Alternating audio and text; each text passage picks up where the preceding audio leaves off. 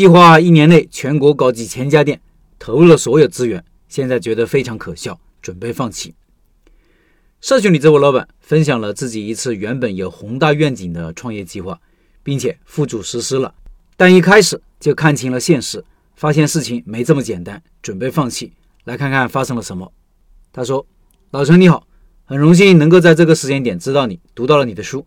这件事情的价值和意义，只有人生最黑暗的阶段才能深刻领悟。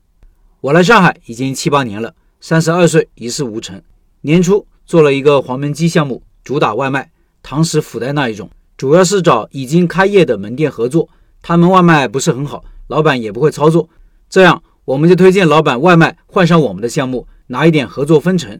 这个活看起来很不错，但是做过的人都知道，这其实是一个苦逼的活。首先，外卖目前真的是很难做，利润不高，引流款基本都是不赚钱，甚至亏钱。只算了食材成本，如果算上制作和人工房租，每一单都亏钱。关键是很难做出自己的口碑。外卖价格低，商家只有在食材上打主意，降低品质，也就没有口碑。顾客也是哪里便宜就点哪里，好品质没人点，活不下去；差品质没口碑，前期数据冲起来也很快消亡。这样就像一个怪圈一样，谁也逃不出去。最关键是流量被平台垄断，相当于地主包地给佃农一样，商家稍微赚点工资钱，还要被平台剥三层。扯远了，其实说白了，我们就是寄生在平台下面的打手一样。我们学习平台的规则要求，告诉商家新店该如何推广、刷单、霸王餐之类的。本质上，这些都是在给平台打工。商家和我们都是苦力活，平台始终是最大收益的地主。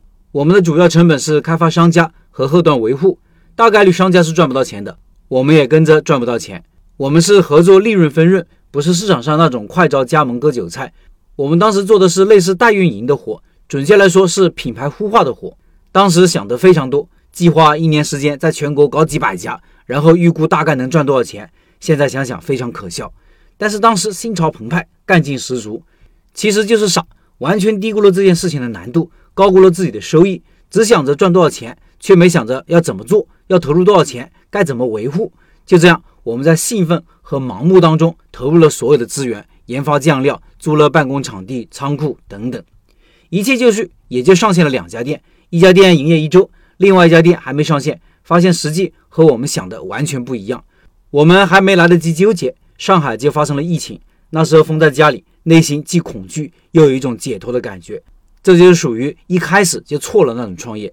当时合作第一家店的时候，我就发现不对劲，投入成本和收益完全不对等，尤其是人工成本和时间成本，开发门店的时间、沟通的时间、活动搭建的时间、重复修改的时间。最后，老板不配合、不理解，一家店还没赚钱，就面临着一堆问题。别说几百家店了，就是几十家店，要想真的做好，员工人数就要几倍的增加，门店的收益根本覆盖不了成本。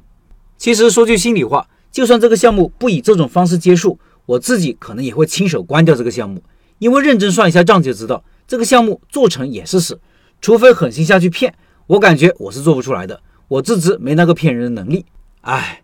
就当自己接受了一次社会再教育，只可惜当时的盲目冲动，投入太多，自己生活也是不堪重负。华有华说过，很多人就是因为焦虑做了很多废动作。我当时选择做这个，就因为焦虑，不知道该做什么。当时正好亲戚有人在做这个，就直接去做了。其实三思而后行才是正确的。做一个项目之前，甚至每一个决定之前，都应该冷静下来，好好思考，规划一下。疫情结束的时候，我就坚决放弃这个项目。不打算继续在这个项目上耗费下去。也正是在疫情期间，我有幸看到了老陈的书《小而美》，一下子吸引了我。在我看来，小而美其实是一种生活态度。你有能力，当然可以去追求更好的生活。但是这个世界上，普通人是绝大多数，我也是万千普通人之一。如果通过自己的努力做一家小而美的店，有一个收入来源，有一个自己的事业，能够自我掌控的感觉是无法代替的，也是珍贵的。这是我目前最黑暗的时间。所以，我认真读完了老陈的书，我感觉自己开始慢慢觉悟，心踏实下来，不再去想做成什么几百家店、几千家店连锁项目了，就老老实实的先把一家店做成。做成任何事情都是有方法的，需要我们去学习、去实践、去总结。任何时候都要走正道，比如你把产品做好，更能满足顾客需求，比什么歪门邪道的竞争策略更有效。